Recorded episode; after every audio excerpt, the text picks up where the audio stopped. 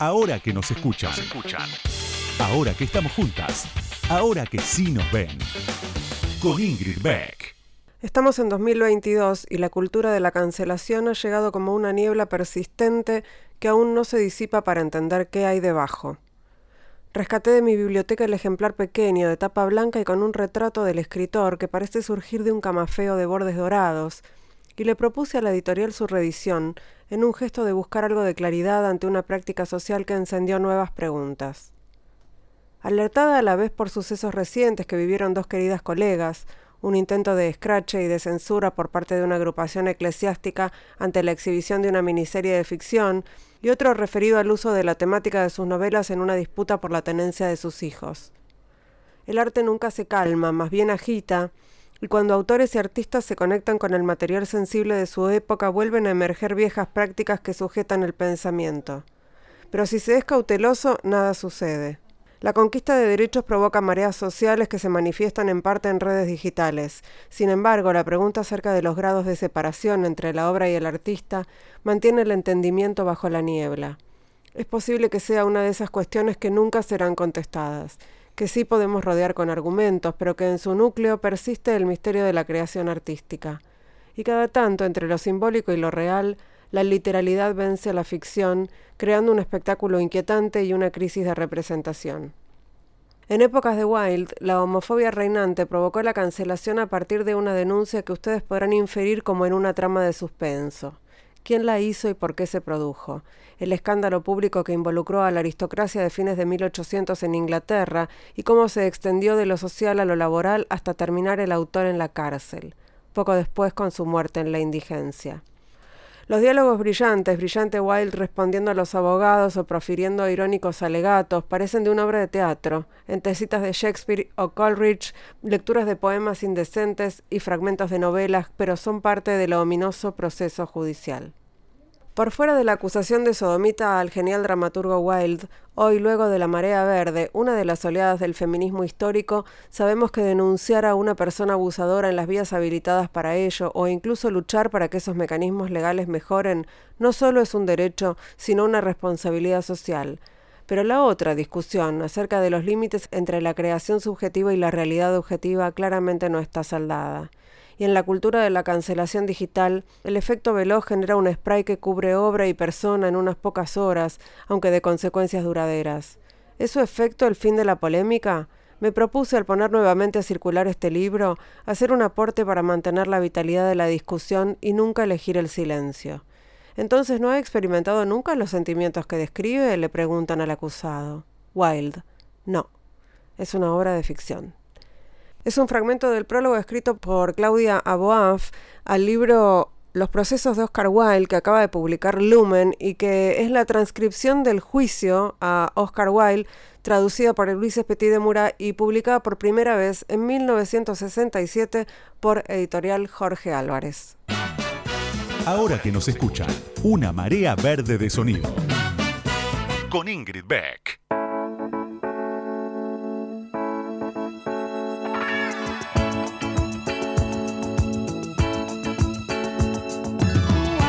Buenas noches, buenas noches. Bienvenidas, bienvenidos, bienvenides. Muy bienvenides con E.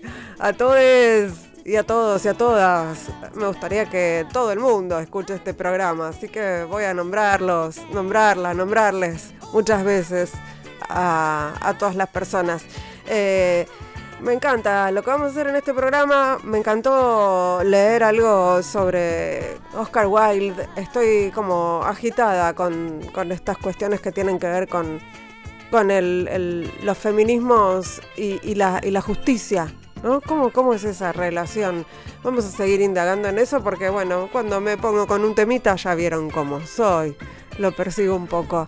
Eh, y vamos a hablar de eso con nuestra entrevistada de hoy, pero también de otras cosas, porque eh, la escritora, periodista, eh, militante, Marina Mariach, a quien tengo el gusto de conocer hace un tiempo, escribió su última novela es una maravilla, se llama Efectos Personales. Vamos a hablar sobre eso y vamos a hablar sobre todo. Pero no sé, esta novela que acaba de publicar MC es espectacular. Ahora que nos escuchan, ahora que vos me escuchás, te cuento algo más sobre la invitada de hoy. Ahí va.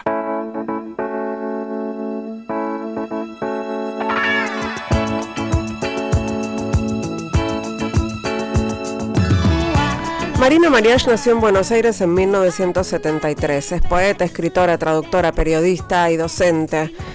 Entre otras cosas le vamos a preguntar, ¿qué más es? Publicó poemas, cuentos y novelas bajo los títulos Paso Amor, Encantada de Conocerte, El Matrimonio y Estamos Unidas, entre otros. También escribió El futuro es feminista con Mercedes de Alessandro y Florencia Angileta. Su último libro es Efectos Personales que acaba de editar MC. Además colaboró, con artículos para numerosos medios nacionales e internacionales y participó de columnas para programas de televisión y radio sobre arte y cultura. Como parte de su militancia en el feminismo integró, podemos decir que integra el colectivo que impulsó el movimiento Ni Una Menos. Eh, para definirse en sus redes sociales, Marina elige las frases literatura y política, feminismo y justicia social, verso libre y una de sus profesiones, docente. Bienvenida, Marina Marias, ahora que nos escuchan. ¿Cómo estás? Muy bien, vos. Gracias, Ingrid.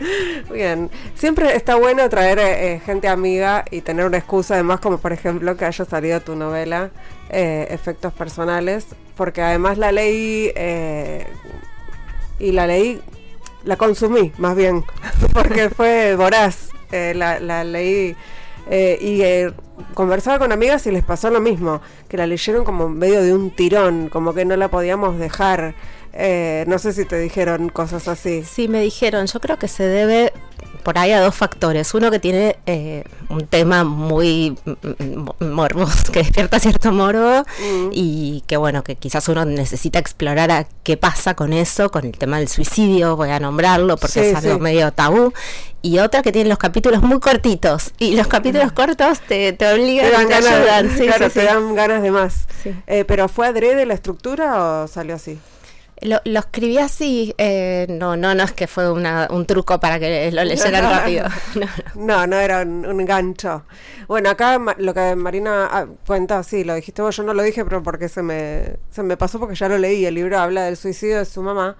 Eh, y contabas, eh, leí en, que, que contabas y escuché que contabas que lo habías podido te habías concentrado para escribirlo en la pandemia, como que el encierro, ¿qué? ¿Qué pasó? ¿O fue, el fin de un proceso? Sí, sí, las dos cosas. Fue el, no sé si el fin de un proceso, porque creo que este proceso sigue para largo, no sé si tendrá algún fin en algún momento.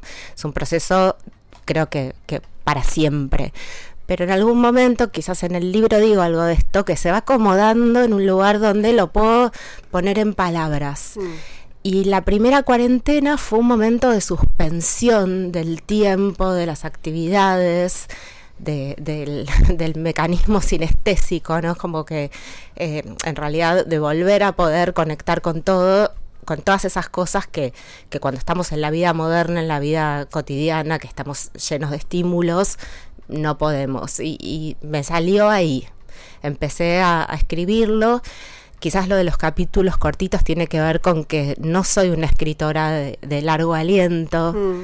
eh, escribo poesía por ahí por la ansiedad, por la compacidad, ¿no? lo compacto que tiene el lenguaje poético, me gusta mucho eso, y, los, los eh, capítulos cortos me sirvieron para eso, ¿no? Para, para ir eh, conectando.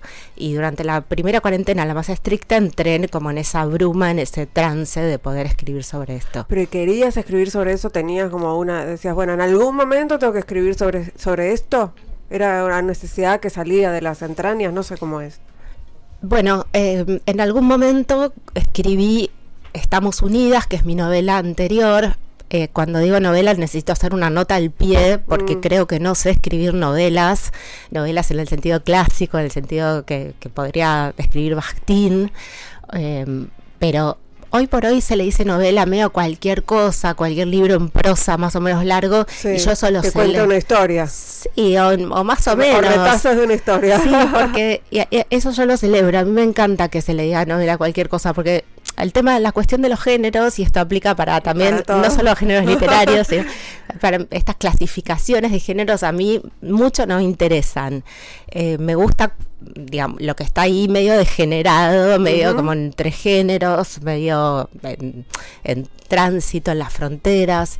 Entonces no me preocupa demasiado si es una novela. Yo quizás si, lo pensara en realidad diría, bueno, por ahí tiene algo más de, ensayo, de ensayo autobiográfico, pero, pero bueno, sí, digamos que había en, Estados Unidos, estamos unidas, tuve mi en Estados Unidas había tenido un intento de eh, escribir un poco sobre esto y escribí sobre todo lo, lateral. Mm. Con el trasfondo de algo muy oscuro. O sea, es una novela muy pop, de superficie, en el sentido de superficie, viste que el arte pop es superficie. Eh, donde se narran de, tipo cotidianidades de, la vida cotidiana, o sea, eh, cumpleaños, viajes, pero hay como un trasfondo, espero que se pueda leer eso, de tragedia. Cuando yo escribí eso sentí que había eh, hecho, completado un doctorado. Sentí eso literal. Lo había empezado a escribir a partir de un, de un taller de biodrama que hice con Vivitelas. Sí. Que el primer ejercicio, ella nos hace traer una foto, una foto familiar, y escribir algo a partir de eso. La foto que yo llevé era la foto de un cumpleaños donde estamos soplando las velitas. Eh, no me acuerdo de, quién era el cumpleaños, pero estamos mi mamá, mi hermana y yo soplando las velitas. El que saca la foto, el que completa, digamos, esa imagen es mi papá el que saca la foto. Sí. Por supuesto, eso es un instante recortado del tiempo y del espacio. Y bueno, como sabemos, todas las fotos tienen una historia gigante atrás.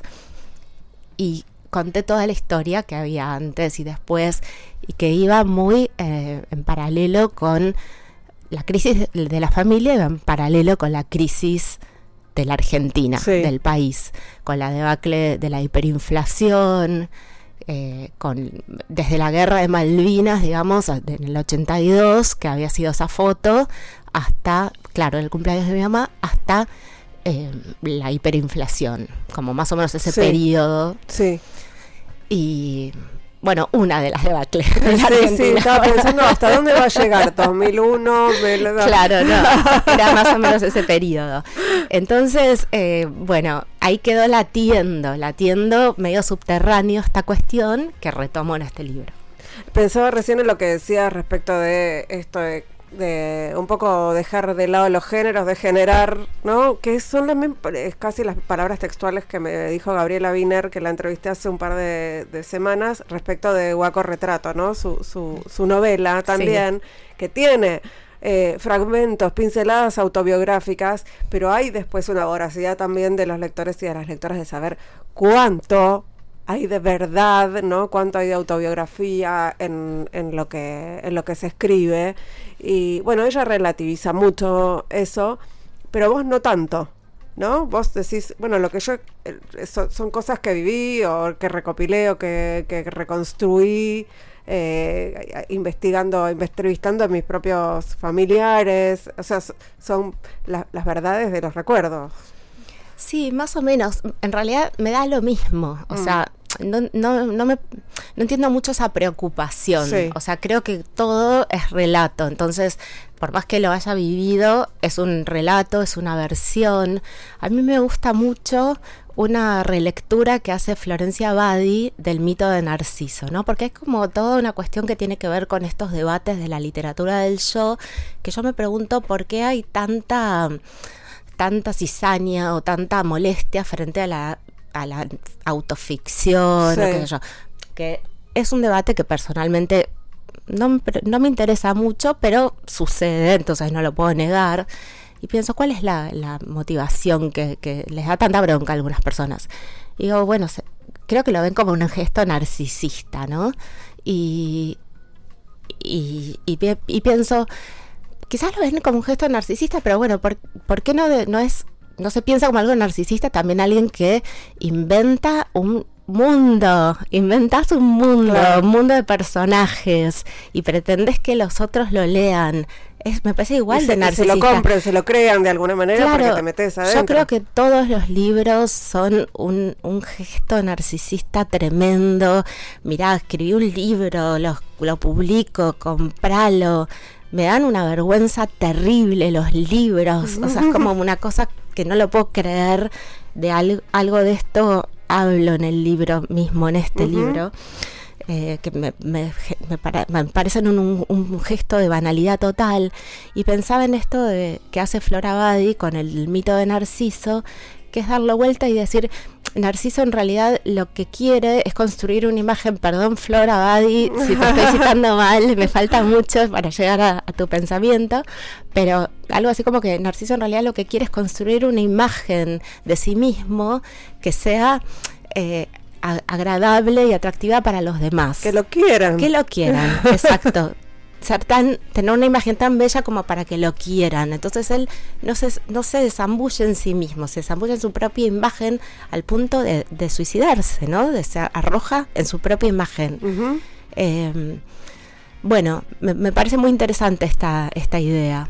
Tenemos también otras ideas tuyas, pero en este caso en un audio, en donde hablas de del carácter terapéutico de la literatura, de la de que no crees mucho en el carácter terapéutico de la literatura, o sí, a ver en estos días que el libro estuvo recorriendo ya eh, un poquito el mundo, unas cuadras, digamos, unas cuadras del mundo, de un barrio, dos, muchos me comentan, espero que la escritura de este libro te haya servido, te haya ayudado, te haya hecho bien, te veo mucho mejor, digamos, cosas así. Y yo estuve pensando sobre este carácter terapéutico, o supuesto carácter terapéutico de la escritura. Yo no creo mucho en el carácter terapéutico de la escritura realmente. La escritura puede ser un poco enloquecedora. De hecho, yo creo que cuando escribí efectos personales entré en una bruma bastante oscura, pero creo que al revés, que pude quizás escribirlo porque estaba en un buen momento preparada ya como para poder ponerlo en palabras. Creo que el trauma no justamente no se puede nombrar, no se puede poner en palabras cuando está en estado de trauma.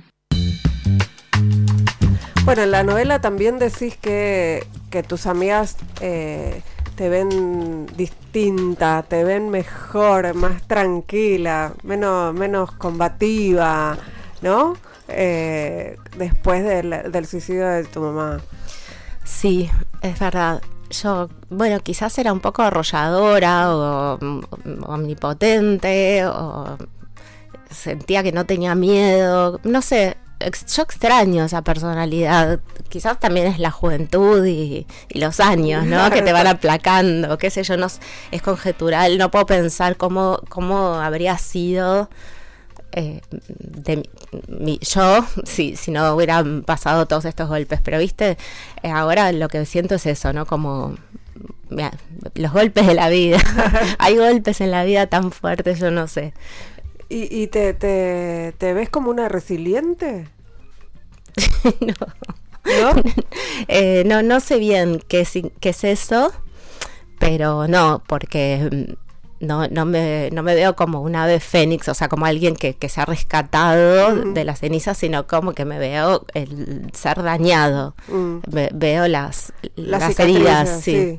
Bueno, no, las heridas, no las cicatrices. Otra las dos cosas. Yo digo cicatrices. Vamos, señora.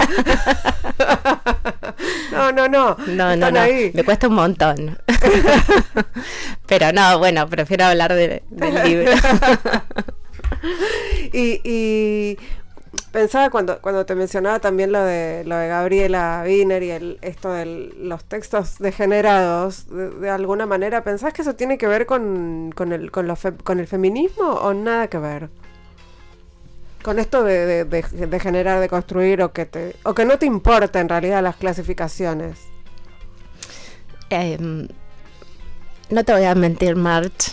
Decime que no, no, no puede ser que no tenga nada. No, que ver. la verdad que en realidad yo creo que ingreso a la literatura de la mano del feminismo, o sea, hace un tiempo largo me acuerdo que me llamó eh, Lu Becker de la radio, que tiene un programa con, con Gaby Borrelli, y me dijo, ¿y cómo fue tu llegada al feminismo? No sé qué. Y yo medio me enojé. Recién nos conocíamos, pero digo, mira, no, no, yo no aterricé en el feminismo ahora.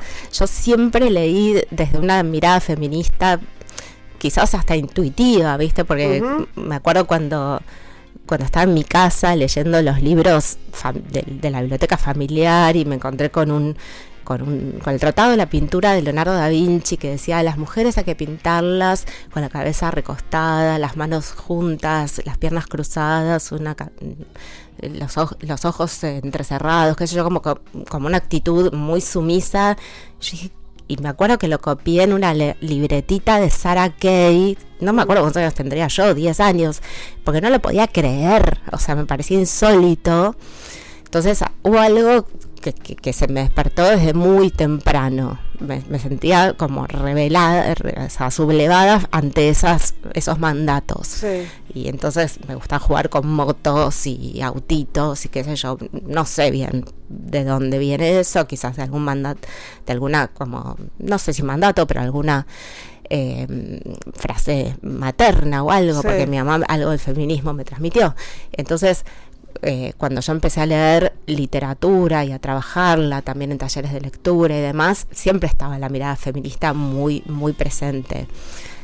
Pero no lo pienso eso desde los géneros, sí, eh, quizás desde, desde el lugar de que la poesía es un espacio de experimentación muy amplio, donde cabe casi todo, te diría. Y, y en ese sentido, eh, la narrativa para mí sin poesía no tiene ningún sentido, ningún interés. Y enseguida volvemos, estamos charlando con Marina Mariage a propósito de su novela Efectos Personales y de las cosas de la vida. Ahora que nos escuchan. Entrevistas a las mujeres que mueven el mundo. Con, Ingrid Beck.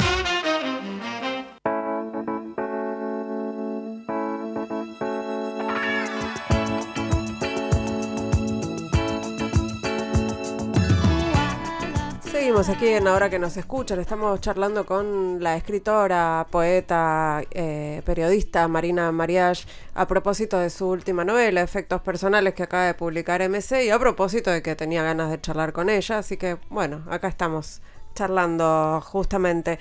Una, una cosa que me, que me llamó la atención es eh, que contabas en, no me acuerdo, en una nota donde lo leí, que tu, el, tu primer filtro, por decirlo de alguna manera, tus primeros lectores fueron tus hijos, que les dabas a leer fragmentos de, de esa historia. ¿Por qué elegirlos o elegirles y, qué, qué, devoluciones te hacían? Sí, quizás fui medio mala madre con eso, ¿no? Porque es un poco fuerte. No, eh, también mi hermana, debo decir, ¿no? Mi hermana también lo leyó. Eh, básicamente porque mis hijos estaban en casa, estábamos en la cuarentena y a la noche nos leíamos entre nosotros las cosas que, estábamos escribiendo. Eh, así que y, porque confío mucho en lo que ellos hacen, en lo que escriben, en sus lecturas, en sus criterios, y también porque habíamos llegado a un momento de, la adultez de, ellos, de, ellos, de, los tres, en los que podíamos hablar de estas cosas, que, no, que no había pasado antes. Em, bueno, y también me decían, me hacían comentarios. ¿Qué tipo de comentarios me intriga saber? ¿Qué devoluciones de tipo estilísticas o, de contenido o qué? Sí, las dos cosas. O sea, sí, sí, sí, son, son muy buenos lectores y editores y sí, me hacían devoluciones como, bueno, esto por ahí no hace falta, eh, acá eh, podés trabajarlo más o repetís esto, esto ya lo dijiste. ¿Y, y, de, ¿Y de parte de tu hermana? Bueno, mi hermana, eh, vos sabés que mm, para mí es una, es una novela que, tiene, mm, tuvo consecuencias muy, muy trágicas, ¿no? Eh, en sí. Eh, casi, casi pongo un prólogo sobre esto, mi editora no me dejó porque cuando, cuando la terminé de escribir en su primera versión, la primera a quien se la pasé fue a mi hermana, porque me parecía importante. Ella la leyó, me dijo. Es, una, es una, un, es, un personaje muy. Es la coprotagonista. Claro, claro. Sí, y ella la leyó y me dijo que, que, le había parecido muy dura, que por momentos era muy dura con ella también. Eh, pero que le había gustado mucho, que le parecía muy buena, así que, que bueno, que no se enojaba. Yo le dije, bueno, qué suerte, qué suerte, te agradezco eh, muchísimo la lectura, ella es arquitecta, también describe, trabaja en talleres literarios, es súper creativa y talentosa. Y en ese momento, eh, en esa conversación, estaba presente un novio mío que, yo dije, bueno, qué suerte que, que, no te enojas, porque otros hermanos a veces se pueden enojar por novelas. Y mi novio ese día me abandonó. Y me dejó de hablar para siempre. Sí, porque, bueno, porque le había pasado eso de, pelearse con, con el hermano. Por, por una cuestión parecida o por ahí. Sí, sí, sí y bueno, entonces eso, me pasó eso después. Pero, perdón, eh, esto es una, una digresión, oh, pero probablemente eso hubiera ocurrido en otras circunstancias, porque no. Puede ser, no eh. sé, yo, yo lamento mucho si, si toqué algún alguna fibra, pero bueno, yo creo que cuando se trabajan temas así tan personales y tan duros, eh, pueden pasar estas cosas, ¿no? Cómo, cómo la literatura opera sobre la realidad. No solamente, quiero decir, no solamente la, vida opera sobre la literatura, sino la literatura opera después sobre la realidad. Después pasó que mi hermana, que, que bueno, que, que supuestamente no, no es escritora, sacó un libro ella eh, yo estaba en tratativas con mis editoras, con, la editorial, que tiene sus tiempos, una editorial como, como Planeta tiene sus, sus tiempos, yo ya había mandado el manuscrito, pero bueno, y ella sacó también una, una, novelita donde también trabajaba este tema y fue para mí bastante raro súper celebrado, por supuesto, porque es muy bueno que ya lo haya podido hacer, pero bueno, también un poco extraño. Eh, bueno, fueron como distintas vicisitudes. sí, disparó distintas, distintos procesos en, distintas, en distintas personas. Sí, sí. Eh, a mí, bueno, ¿quién, ¿quién te pide que te autocites yo? no, me, me resultó un libro creo que eso lo, lo, dije inclusive, a pesar de que tiene poco que ver con mi historia personal, de todos modos tiene mucho que ver con mi historia personal porque tenemos edades parecidas y hay eh, caminos paralelos y además me resultó muy empático, o sea, hay como momentos en los que me sentía la protagonista eh, de, de, esas de todas esas historias que vas contando, de esos, de esos fragmentos. Me parece que hay algo ahí que muy, muy cercano y no sé si tiene que ver con las vidas que llevamos o porque es la manera en la que escribís, ¿no? Muy, muy cercana. ¿Sabés? ¿Tenés comentarios? ¿Te dijeron algo? Sí, me dijeron mucho eso. Yo también creo que tiene que ver con eh, retratar una cierta clase social en un momento, en una época, una cierta clase social que es bastante amplia, que, que puede tener que ver con una con un grupo de medio porteño de clase media ilustrada clase media clase media progre judía intelectualoide prefiero decir intelectualoide que intelectual para no ser pretenciosa pero sí creo que eso está y me parece que quizás no está por ahí, por ahí soy ignorante, pero me parece que no está tan retratada en la literatura nacional. En un momento eh, yo sentí que la literatura argentina estaba muy enfocada en el conurbano, como que incluso la clase media porteña había descubierto el conurbano como un lugar exótico y lo narraba, y lo narra, no sé si todavía eso sigue pasando, eh, como un lugar exótico, con, con cumbianchero y, y, fluorescente, incluso, bueno, también con sus partes más oscuras, por supuesto. Y a mí me dio mucha bronca eso. Me, resultó muy, muy desagradable como esa apropiación de un espacio para, para, llevárselo al propio terreno. Entonces yo preferí, también lo hice en El matrimonio y en Estamos Unidas, que son mis dos novelitas anteriores, eh, hablar de la propia clase. Me pareció como una posición más materialista, más marxista, si se quiere, más eh, autoconsciente, eh, de velar ciertas miserias también, eh, como de la propia clase, que, que, apropiarme de un mundo, que, de, un, de un universo, de una cosmogonía que no es la mía.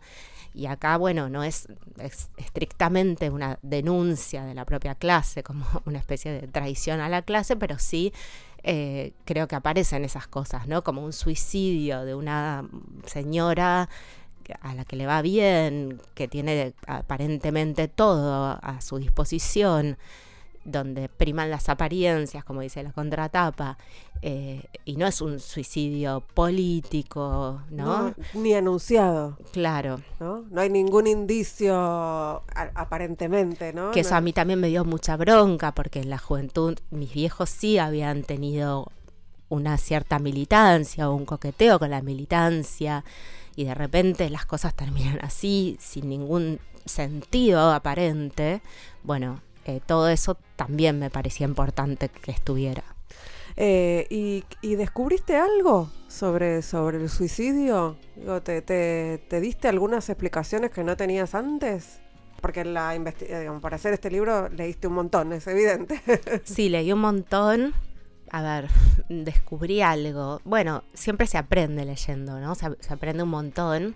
Y mm, me parece que si algo eh, entendí es muy poquito, pero por ahí me corrí un poco de, esa posición condenatoria que mm. tiene socialmente. Eh, esto está en Mazota, está en, otros autores, ¿no? Como la cuestión no tan condenatoria, sino más de, autodeterminación.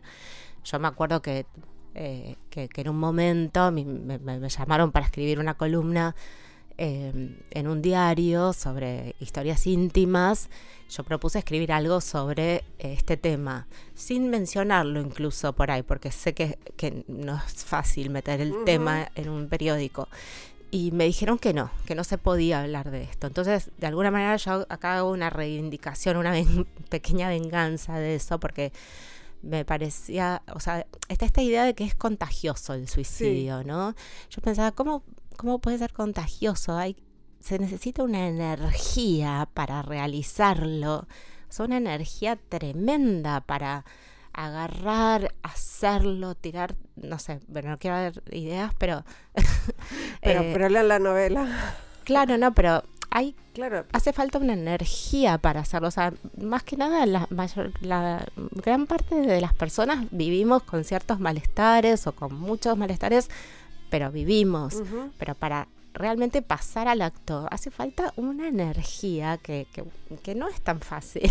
o sea, como, eh, digo... Sí, sí, mucha dedicación y mucho, y a una cosa metódica, por lo menos eso vos contás además en, en, tu novela. Sí, coincido y, me parece que no hablar no, no lo, bueno, no, no hace que deje de existir de todos modos. Eh, Acabo de decir una gran verdad. Creo que esto merece quedar grabado para siempre. y seguimos charlando con Marina Mariach. Ya volvemos acá en Radio Con Vos, ahora que nos escuchan. Eso es lo que estamos haciendo. Ahora que nos escuchan. Nos escuchan. Entrevistas a mujeres que hicieron, hacen y van a hacer historia. Con Ingrid Beck.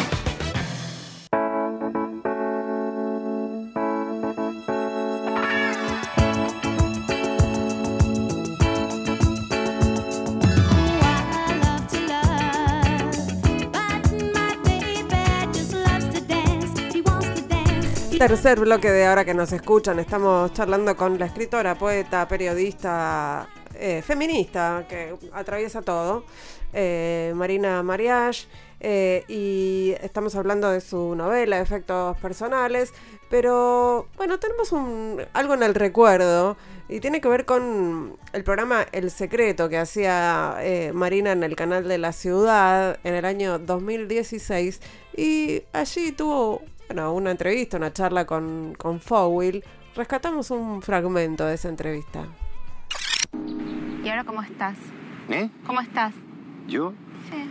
¿En la vida? En la vida. Viejo pelotuda, ¿qué te parece? Ay, no me insultes, yo no estoy acostumbrada. Bueno, pero también la pregunta que haces, ¿cómo estás? Quiero saber cómo estás. La otra vez que nos vimos, estabas recién separado y estabas triste. Ah, yo sigo triste, pero... ¿Seguís triste? Pero por otras cosas, además, sí. ¿Querés volver con tu, con tu mujer? No, te, no es mi mujer, es la, la, ex mi ex mujer. No, no, no quiero volver, no, para nada. ¿No? No, no. ¿Retroceder nunca? Retroceder nunca. ¿Tenés novia? Como decía, sí, no, hace como cinco minas que me separé. es tremendo eso. no, no, no tengo, no. Yo tengo dos o tres este, movias que vienen a visitar.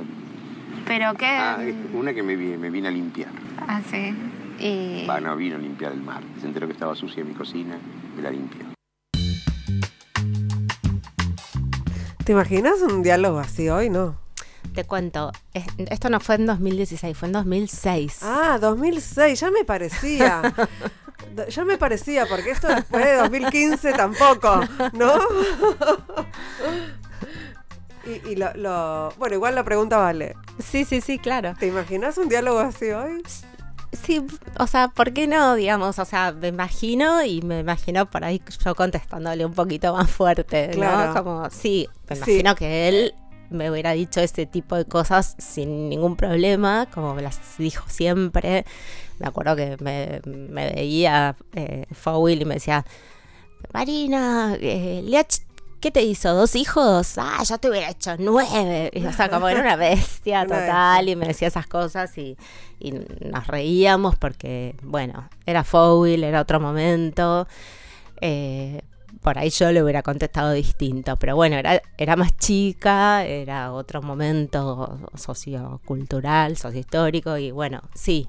eh, y yo tenía otras preocupaciones también. eh, en ese momento me preocupaba mucho el amor. ¿Ahora no te preocupa más? No, no tanto. ¿No? No, la verdad que no tanto. Bien. Sí. Sí. Vamos, vamos todavía. Eh, no, pensaba este, este diálogo, un poco, este diálogo que tenías con Fowil, un poco como, como disparador también, porque me imaginaba un diálogo así hoy o una respuesta de Fowil hoy. Y, ¿y qué hacemos? ¿No leemos más a Fowil? Eh, lo cancelamos por, por bestia. Era una bestia, sí. Eh, ¿qué- ¿Cómo sería hoy? No, yo sé que es difícil pensar en, en esa, como crónicamente, pero, pero me interesa porque es un tema sobre el que, bueno, vengo pensando mucho, venimos reflexionando y es uno de los temas que por lo menos están ahora, o por lo menos para mí, son de preocupación, ¿no? ¿Qué hacer? ¿Qué, qué, cómo, ¿Cómo pensamos eh, estas cosas ahora desde los feminismos, ¿no? Desde los lugares que, en los que estamos y sobre los que conversamos. Sí, eh, justo me hiciste acordar que mi hija está leyendo Muchacha Punk. Mi hija, que Mm. es obviamente de la revolución de las hijas, como diría Lupecker, eh, y es se crió con el Ni Una Menos, se crió con las reuniones eh, eh, del Ni Una Menos en, en casa, en nuestras casas y, y- y demás. Está justo leyendo un libro de Fowil. Eh, yo creo que, que, bueno, que el diálogo hubiera, podría haber sido si no igual, parecido. Obviamente uno no tiene las mismas preguntas y las mismas eh, los mismos cuestionamientos a, a esa edad, que, a los 30, que, que a los 50. eh, pero las respuestas hubieran sido, mis respuestas hubieran sido distintas. Sí, no, eso me queda claro. y pero con mí- el tema del cance- de la Sí. cancelación, yo no creo en la cancelación, no, no, no me parece que, que haya que cancelar a los autores o a las literaturas o a las obras. Mm. Me parece que sí se pueden hacer lecturas feministas de, de las obras, eh, que se pueden pensar, por supuesto. Igualmente el otro día eh, estuve leyendo este libro de Lucía Lichtmayer que se llama Ofendiditos, que, Sí. que se publicó en España y habla Sí. específicamente del escenario español. Y me parece muy bueno y estoy muy de acuerdo con lo que ella dice, que es que esta cosa que, que es- el mote ofendiditos se le pone a aquellos que reivindican lo políticamente incorrecto, ¿no? Mm. Como, ay, ahora no se puede decir nada porque todos están ofendi se ponen ofendiditos, se ofenden. Bueno, no. En realidad los ofendiditos son ellos, son los que quieren volver al status quo, lo que, los que no quieren que las cosas cambien y se, pu- se puedan, digamos, eh, modificar hacia una sociedad mejor, donde haya pensamientos más eh, abiertos, más amplios, con ampliación de derechos. Eh, está muy buena esa idea. Sí, bueno, es esto, es, me parece poner... eh, Invertir la carga de la prueba. eh, invertir la carga de la prueba, es eso, dar vuelta a las narrativas nuestras, las narrativas progresistas, las narrativas feministas para, re- para, para dar, para hacerlas eh, conservadoras, reaccionarias y, y decir que nosotras, como si tuviéramos el poder, ¿no? Claro, sí, sí, sí. Bueno, no, no tenemos el poder, estamos peleándose hasta se, se está haciendo arduo, ¿no? Largo y, y complicado. Eh, vos eh, te, te, te sentís todavía como eh, integrante del Ni Una Menos, porque cuando yo, yo lo, lo- lo mencioné al principio en tu biografía, como, bueno, a mí me pasa que es algo que va conmigo, qué sé yo, nunca, no, no me lo, no me lo, no me lo saco de encima, es, eh, no es mío solo, es como, viene conmigo, no, no, no Es que para mí el Ni Una Menos no es un colectivo, no son Es un- las no, es un 10 movimiento. personas que, o sea, yo leí en la primera maratón del Ni Una Menos en, en En la, la biblioteca. Después eh, no estuve en el mailing aquel, pero, o sea, para mí el, el Ni Una Menos no es un colectivo que está integrado por determinadas personas. Es un movimiento no solo nacional, sino regional y hasta te diría internacional. Sí. O sea, para mí el Ni Una Menos somos todas las que queremos participar de este cambio de revolucionario. O sea, es como, en ese sentido me siento parte del Ni Una Menos, de un momento histórico en el que se plantearon determinadas propuestas de cambio y que, que, que, bueno, que tuvo, que fue un hito, ¿no? Porque si bien por supuesto esto para mí no, no, no es no fue como algo de, que surgió espontáneamente, sino que tiene atrás una historia larguísima de, mucho, de, muchísimas precursoras que vienen trabajando en el feminismo en Argentina hace un montón de tiempo. Eh, bueno, en el 2015 evidentemente tuvo como también eh, un, una marca que dejó un efemérides, que es el 3 de junio, y todo eso trajo también eh, otras movidas, como la legalización del aborto, que uh -huh. se logró unos años después, eh, los, los eh, movimientos callejeros, etcétera, etcétera. Hay. ¿Vos vis visibilizás alguna demanda aglutinante en este momento? Hay como una sensación de, articula de desarticulación, ¿no? De, de, de las organizaciones feministas, hay discusiones por todos lados. Eh, ¿Ves algo que no que con, con, con un futuro de, de otra marea eh, feminista o no? no, yo creo que el, el movimiento está bastante desarticulado, eh, básicamente, por, bueno, por muchas cuestiones, pero sí hay una cuestión que es la crisis económica tapa todo, pero no, no excluye a las cuestiones uh -huh. mujeres. Justamente eso es una de las principales demandas y es que sean reivindicadas las tareas de cuidados, que ya hay un proyecto en el Senado y eso, como que se apruebe la ley, es una de las principales demandas. Le, eh, después creo que también eh, otras las cuestiones principales eh, es el tema de, de, un salario básico, que se reconozcan las tareas de las promotoras eh, barriales, uh -huh. eso sin dudas. Y Hay un proyecto, bueno, no, es el salario básico universal. Sí, yo creo que, que temas que son todas sí, ligadas a lo económico. Sí, a la pobreza, básicamente. Sí, a la pobreza, sí, sí, sí. Y, y la última, bueno, que, que, sí, que se sigan combatiendo las violencias, que son las violencias más extremas, que siguen llegando a la, eh, a la forma del femicidio, que tan, últimamente han disminuido, bueno, en cuatro horas, ¿no? De, pasaron de 24 a 30 horas, un poquito eh, la frecuencia según las estadísticas, pero siguen siendo una cifra fatal eh, a través de distintas vías. Y por supuesto, la justicia, que es mm. eh, un tema pendiente, la reforma judicial feminista, que no, es, no implica solo cambiar a los jueces, sino que implica también un, un sistema donde haya quizás efectores en la justicia que no sean solamente abogados, abogados, jueces, sino gente de la sociedad civil. Bueno, esa, esa última te la debo, me parece, ¿no? La veo ahí como...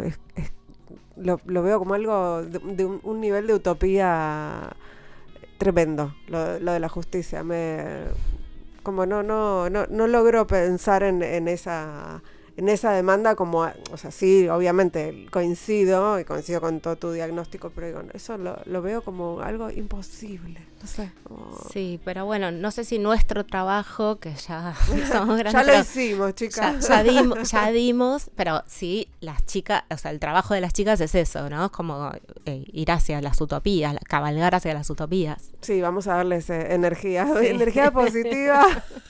para que ellas sigan. Eh, ¿Y qué, qué se viene? ¿Vas a, vas a trabajar? Hay, está saliendo una editorial nueva que se llama Híbrida.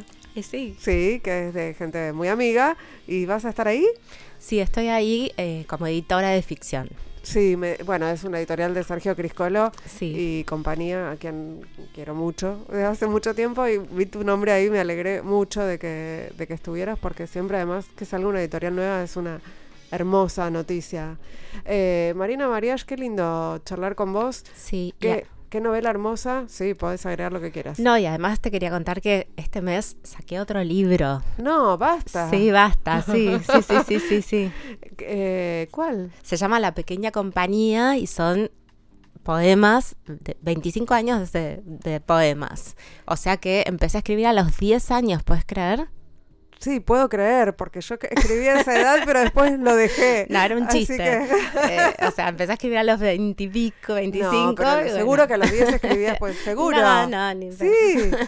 Bueno, Era para hacer un chiste con la edad, pero bueno, La Pequeña Compañía es un libro con poemas nuevos y poemas recopilados de, de los últimos 25 años y es un hermoso libro que sacó eh, Caleta Olivia. bueno, de hecho, podemos cerrar eh, este, esta entrevista con la presentación de, pequeña, de la pequeña compañía eh, eh, en donde participaron León y Benita Liach, ¿no? No sin la poesía, no sin las palabras, no sin galaxias, no sin bebotismo, no sin realidad, no sin bebotizar la realidad, no sin todo eso. ¿Cómo hablar de la poesía, de tu poesía, si para nosotros esa es la mirada del mundo? No la consultamos, pero por conocimiento de causa creemos que las tres bestias que dan la bienvenida a la lectura de la pequeña compañía pueden ser carpinchos o cuises. Qué lindo, ¿no? Escuchar las voces de, de, tu, de Benita y de León ahí presentando tu, tu libro. No, no, una alta lectura hicieron tremenda. Bueno, así con esta con este hermoso cierre nos vamos, eh, nos despedimos hasta el próximo miércoles a la medianoche acá en Radio con Vos. Estuvimos con Marina Mariach y los que hicimos este, quienes hicimos este programa, fuimos en la operación técnica Lucas Rodríguez Perea, en la musicalización Sergio Cirigliano, en las redes Melanie Berardi y en la producción Mariana Boca. Nos estamos escuchando, ¿no?